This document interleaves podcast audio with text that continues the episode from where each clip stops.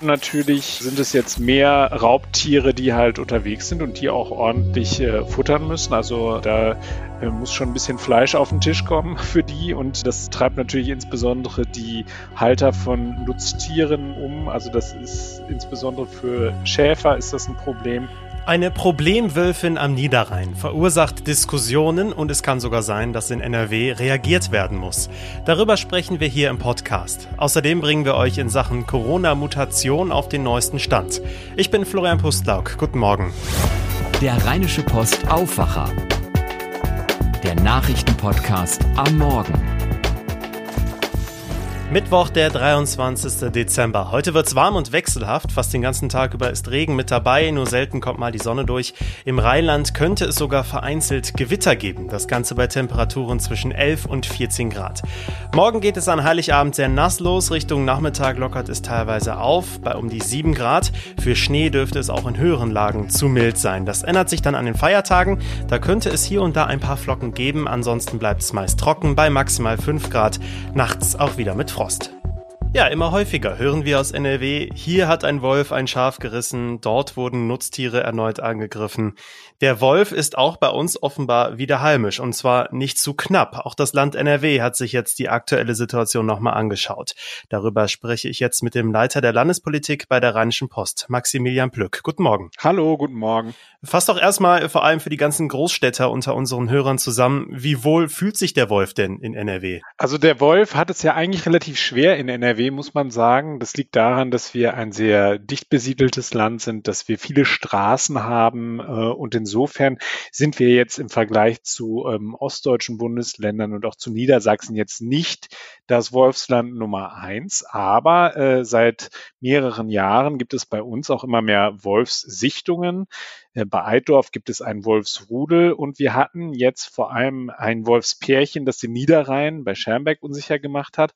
Und da gibt es jetzt neue Entwicklungen. Das Lahnhof hat jetzt festgestellt, dass äh, aus diesem Wolfspärchen ein Wolfsrudel geworden ist. Die haben nämlich Nachwuchs bekommen. Mhm. Was ändert das jetzt genau, dass es nicht mehr nur diese Einzelgänger bei den Wölfen gibt, sondern richtige Rudel? Es ist vor allem natürlich, äh, sind es jetzt mehr Raubtiere, die halt unterwegs sind und die auch ordentlich äh, futtern müssen. Also äh, da muss schon ein bisschen Fleisch auf den Tisch kommen für die und äh, das äh, treibt natürlich insbesondere die Halter von Nutztieren äh, um. Also das ist insbesondere für Schäfer ist das ein Problem.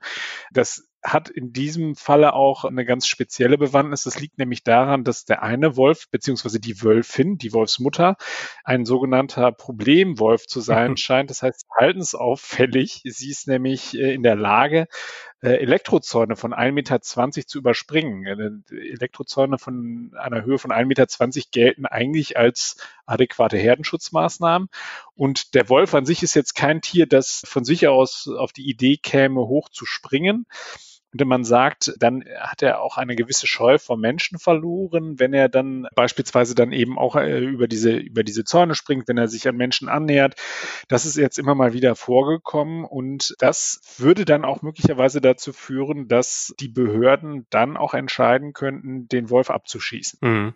Und wie reagiert jetzt das Land auf äh, die aktuelle Situation mit der Problemwölfin zum Beispiel? Ja, die sind da sehr zurückhaltend. Die sind natürlich einerseits dem Natur- und Artenschutz Klimaschutz äh, sehr verbunden. Die äh, NRW-Umweltministerin Ursula Hein-Esser hat mit mir lange über äh, die Wölfin Gloria gesprochen. Der Fachname ist eigentlich GW954F. Gloria ist der Problemwolf. Das ist der Problemwolf. Das ist die Wölfin, die am häufigsten ähm, Schafe gerissen hat.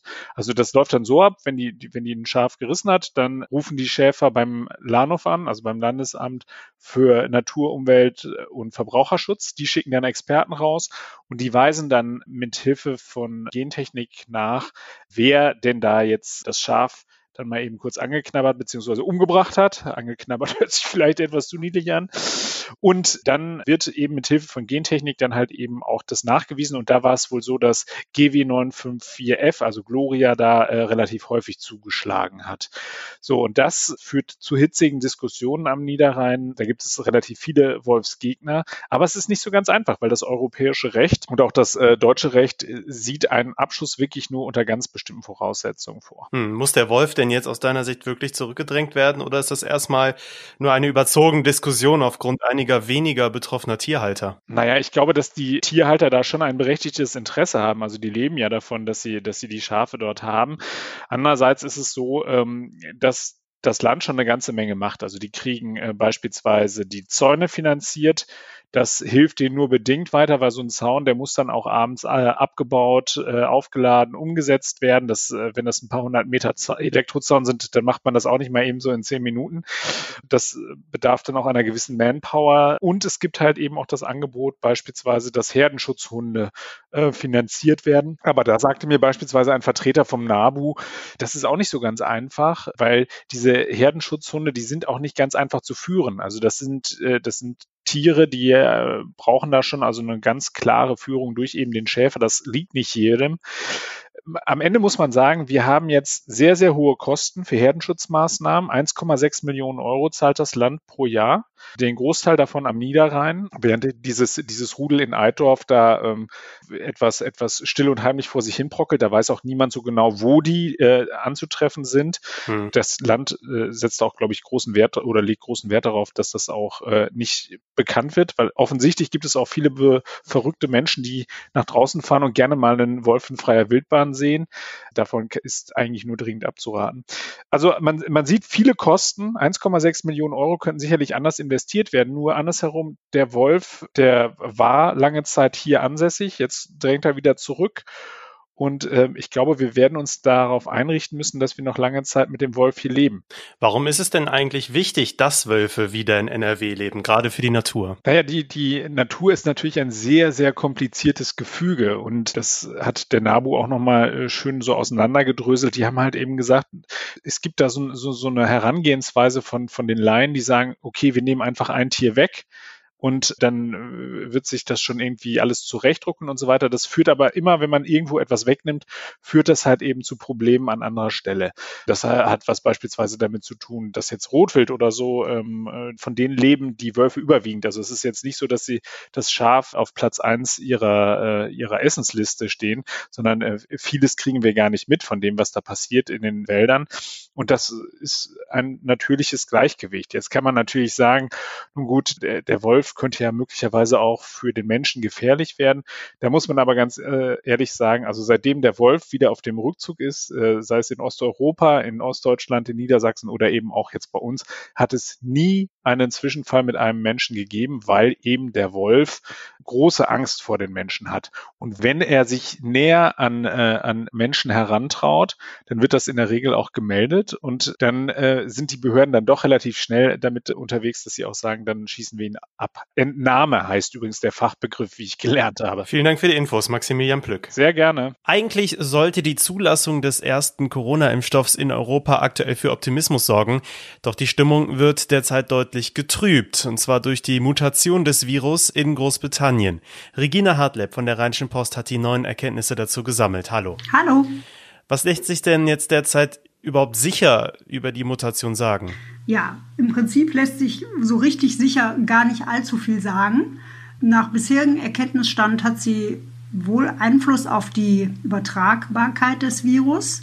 Also es hat die Möglichkeit, sich vermutlich etwas leichter und besser an die Zellen anzudocken und somit dann auch sich schneller zu verbreiten.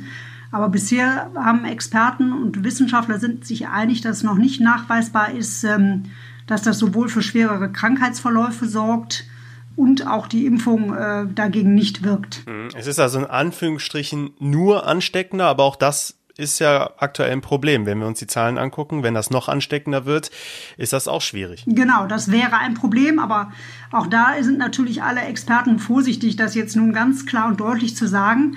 Tatsache ist, das Virus ist insofern schon eine etwas besondere Mutation, jetzt diese neue Linie, weil sie sehr viele Mutationen gleichzeitig hat. Und das ist nicht ganz so üblich. Und unter anderem sind diese Mutationen eben auch an dem sogenannten Spike-Protein, das sind die Stacheln, die man immer sieht auf den Bildern, mit dem das Virus an die Zielzelle andockt. Da gibt es halt einige Veränderungen, die dem Virus eben unter anderem ermöglichen, schneller und besser in die Zelle einzudringen. Das ist natürlich schon wenn das in der Tat so wäre, wäre das für das Virus eine Möglichkeit, sich schneller zu verbreiten. Das ist auf jeden Fall so. Hm. Auch Christian Drosten, der Leiter der Virologie in der Berliner Charité, hatte sich gestern nochmal korrigiert, und zwar mit dem Satz, das sieht nicht gut aus. Wir wissen also noch zu wenig von der Mutation und jeden Tag kommen neue Erkenntnisse dazu. Ist das so? Ja, das ist so. Da traut sich jetzt im Moment auch keiner aus der Deckung.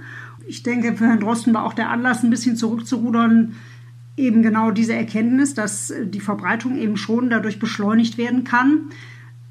Wiederum muss man auch ganz deutlich sagen, es wird vermutlich keinerlei Einfluss auf die Wirkung des Impfstoffs haben. Das hat ja auch der BioNTech-Chef persönlich betont, weil eben der Impfstoff ja ganz viele Aspekte berücksichtigt und auf ganz viele Proteine des Virus sozusagen abzielt. Und äh, es sind nur acht oder neun mutiert. Und ich glaube, der Impfstoff hat über 1200 Proteine, die er im Prinzip angreifen kann von dem Virus. Jetzt heißt es ja, diese eine Mutation, es gibt noch andere Mutationen, zum Beispiel in Südafrika, diese eine in Großbritannien wurde offenbar wohl auch auf dem europäischen Festland schon festgestellt, noch nicht offiziell in Deutschland, aber wir können mal davon ausgehen, dass es die Mutation auch schon hierhin geschafft hat, oder? Da kann man auf jeden Fall von ausgehen.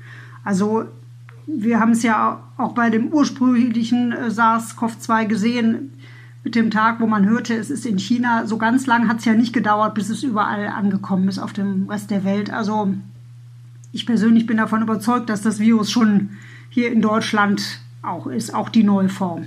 Wäre es jetzt zu viel Spekulation zu sagen, die hohen Zahlen weiterhin könnten bereits an diesem mutierten Virus liegen oder hat das eine mit dem anderen noch nichts zu tun? Das kann miteinander zu tun haben, muss aber nicht. Aber das wäre wirklich spekulativ. Solange man das nicht im PCR-Test die neuen Formen hier in Deutschland nachgewiesen hat, und das ist meines Erachtens bisher nicht der Fall, kann man das natürlich nicht sagen. Jetzt ist natürlich die Frage, in Großbritannien hieß es ja schon, das Virus sei zu 70 Prozent ansteckend, aber auch 30, 40 Prozent sind ja immer noch ziemlich viel.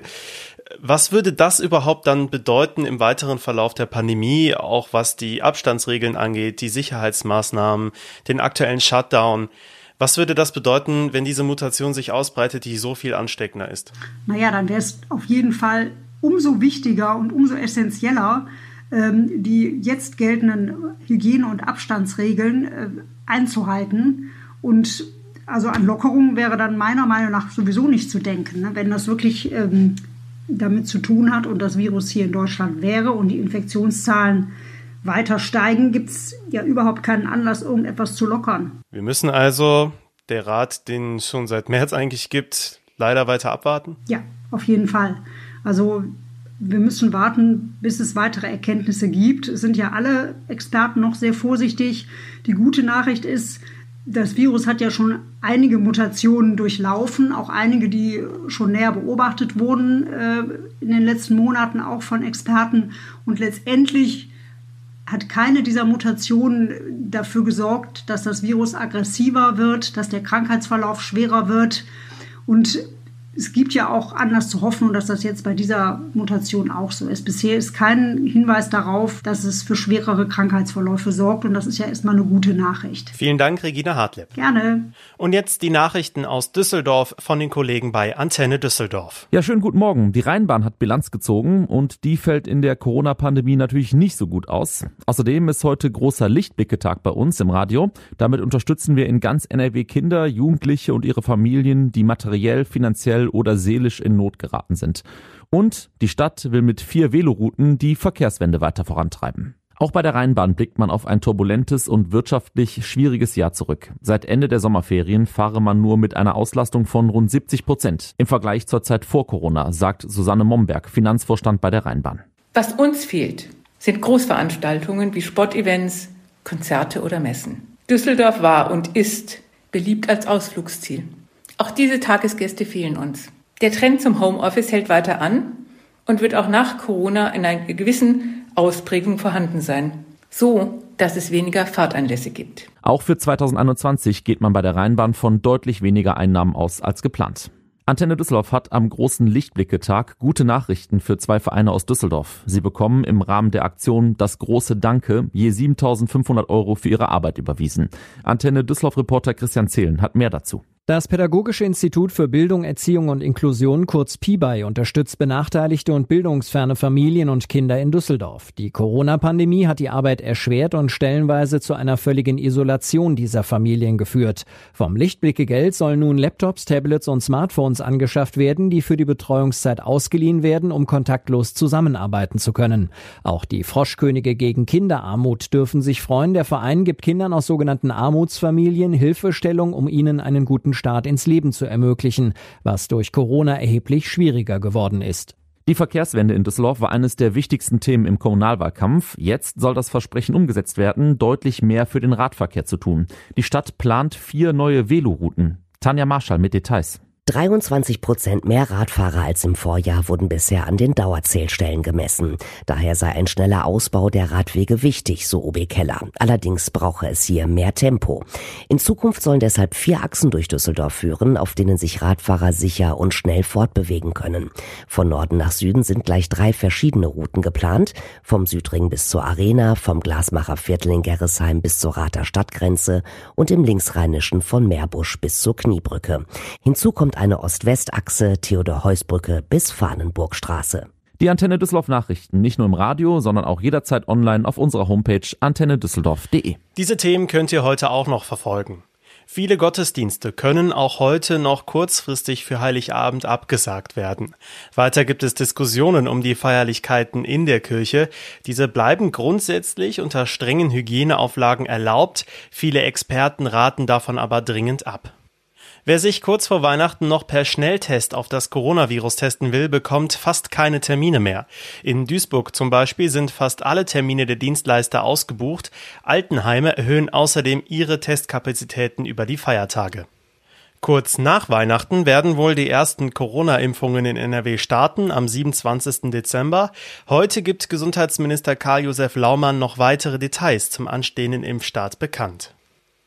Ein Mann soll einen Bekannten seiner Schwester erstochen haben. Heute wird das Urteil am Kölner Landgericht erwartet. Motiv war, laut der Anklage, dass das spätere Opfer die Schwester des Angeklagten zuvor beleidigt haben soll. Und im DFB-Pokal wird heute noch die zweite Runde abgeschlossen. Um 18.30 Uhr spielt unter anderem Rot-Weiß Essen gegen Fortuna Düsseldorf. Um 20.45 Uhr folgen dann aus NRW noch Bochum und Leverkusen. Das war der letzte Aufwacher vor Weihnachten. Ich darf euch stellvertretend für das ganze Team schöne Feiertage wünschen, auch wenn es in diesem Jahr natürlich für uns alle ein ziemlich komisches Weihnachtsfest wird. Wir sind dann pünktlich am Montagmorgen, also den 28. Dezember, wieder für euch da. Ihr könnt uns auch gerne weiter Feedback schicken per Mail an aufwacher.rp-online.de. Alle weiteren Infos stehen auch in den Show Notes. Ich bin Florian Pustlauk. Ich wünsche euch jetzt einen schönen Mittwoch und natürlich frohe Weihnachten. Ciao. Mehr bei uns im Netz www.rp-online.de